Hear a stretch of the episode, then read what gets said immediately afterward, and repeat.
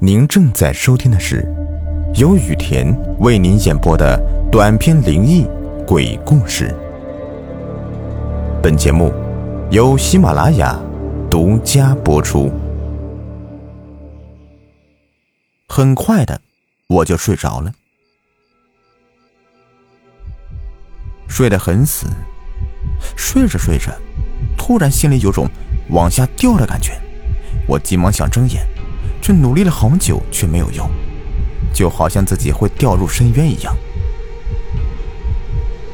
不一会儿，我感觉眼前慢慢的出现一道亮光，并且急速的向着亮光就飞了过去，猛地穿过亮光。此时自己漂浮在空中，俯瞰整个地面。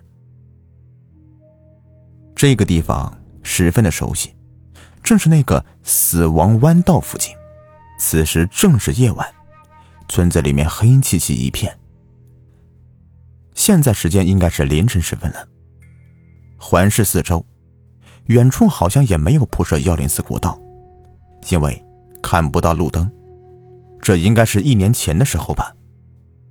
就在这个时候，这条水泥路的尽头有一黑一白两辆车，开着远光灯，从南面荒野地的水泥路上驶了过来。黑车在后面，看起来也是轿车，只是车顶要高一些。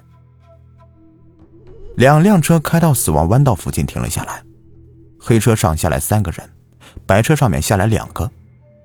下来之后，他们就把车子熄火，车灯全关。借着最后的灯光，我看到其中有一个白白净净的小伙子，年龄应该和我差不多，还有点熟悉。其他几个人都有点小混混的感觉。两车的人走到一起，我听到了他们的对话。强子，你挺忙的呀？哼哼，不忙，我昨天新到一批货，今天特意带给你尝尝。嗯，好啊，那你拿来吧。朦胧的夜色里，隐约看到那个小伙子去了车里。拿了什么东西？我在空中的角度刚好可以透过车窗看到他在车里的一个细微的动作。微微抬头看了车子前挡风玻璃上的行车记录仪，嘴角露出一丝不易察觉的笑容。把东西拿出来，走向对面几个人，就说：“来，您验验货。”听到他叫对方九叔。我心里咯噔一下，不会这么巧吧？昨晚那个司机也叫九叔啊。他们继续谈话。强子，你是不是有什么事情瞒着我呀？哪有啊？您别多想了。您上次说需要不少的货，我今天啊也带来了，绝对真心真意啊。哼，那你的行车记录仪？是怎么回事呀？嗯，我的人刚才都看到了，你这也太明目张胆了吧？敢戏弄老子？啊，我绝对没有恶意的。您今天要是信不过我，您可以先拿一些货回去尝尝，我送给您的。不必了，你这个卧底。说完这句话，黑车男子一个手势，跟白车一起下来的男子迅速的。掏出绳子，强子还没来得及还手，就已经被勒住了，死命的挣扎，手指胡乱的抓着，脚用力的蹬着地面，没两分钟就一动不动了。我看明白了，原来跟强子一起的那个人是对方派来的卧底呀！我心里是一个震惊呢，强子是不是太可怜了吧？紧接着。他们把白车上的行车记录仪取了下来，装在袋子里，以及白车上所有值钱的东西都拿出来放在自己的车上。随后，他们几个人聚在一起谈论了一番之后，其中一个男子开着白车冲进了那个水塘里，趁车子还没完全沉下去，从窗户爬出来，就到对面岸边抓了两把草，把脚裹住，顺着田里的小沟绕了过来。这边的几个男子将黑车顶部的旅行箱打开，我这时才知道那是什么？很多喜欢旅行的人呢，都会在车顶安装这么一个扁平流线型的箱子，用于装行李。这三个人连拖带举的把强子的尸体装进车顶的箱子里，可能是有些装不下，非常吃力的才把箱子给锁好，随后调转车头，消失在茫茫的夜色中。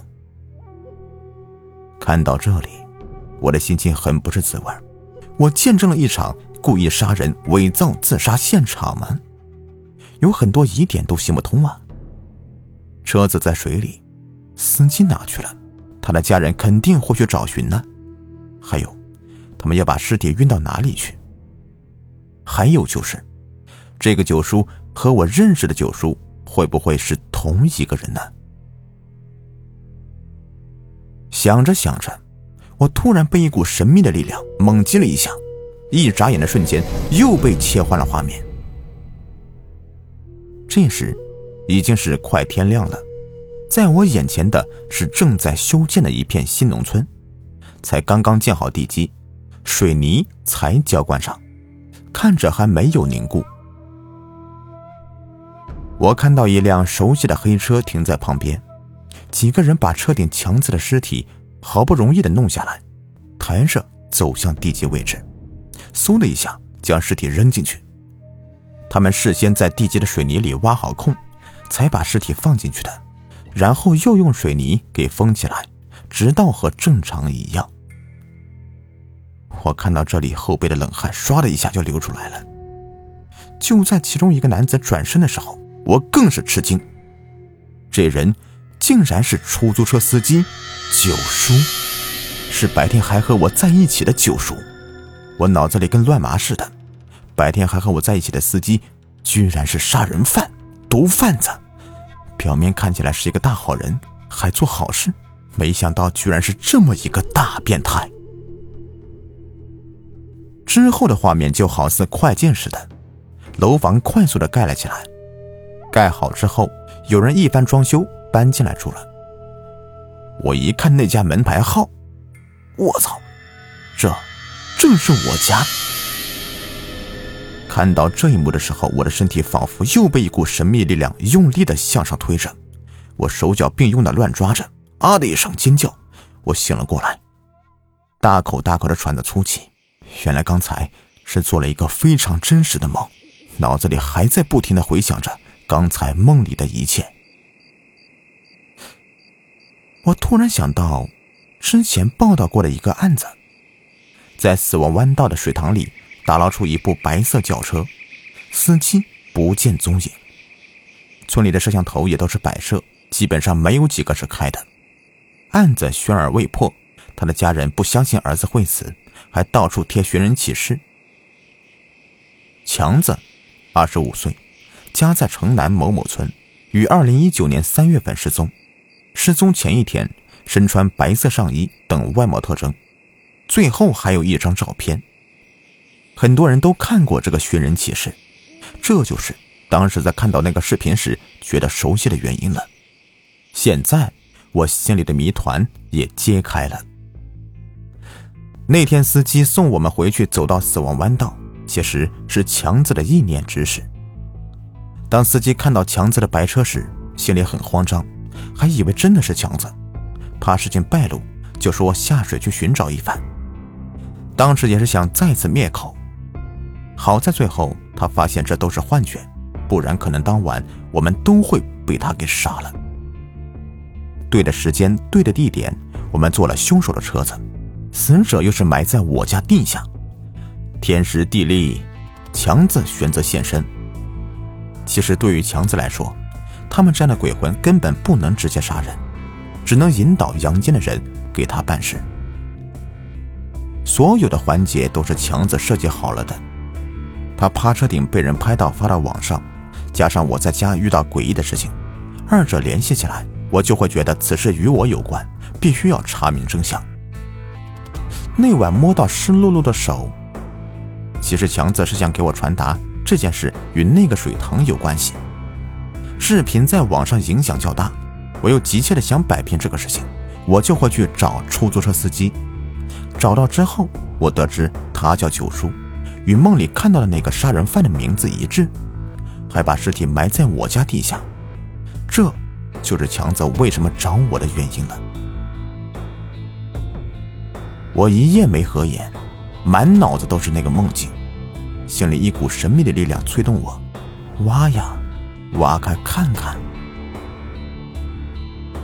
我从床上坐起来，倚靠在床头，点燃一根烟，看了看手机，已经是四点多了，马上快天亮了。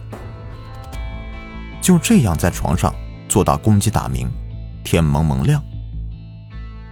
我已经知道我该怎么做了。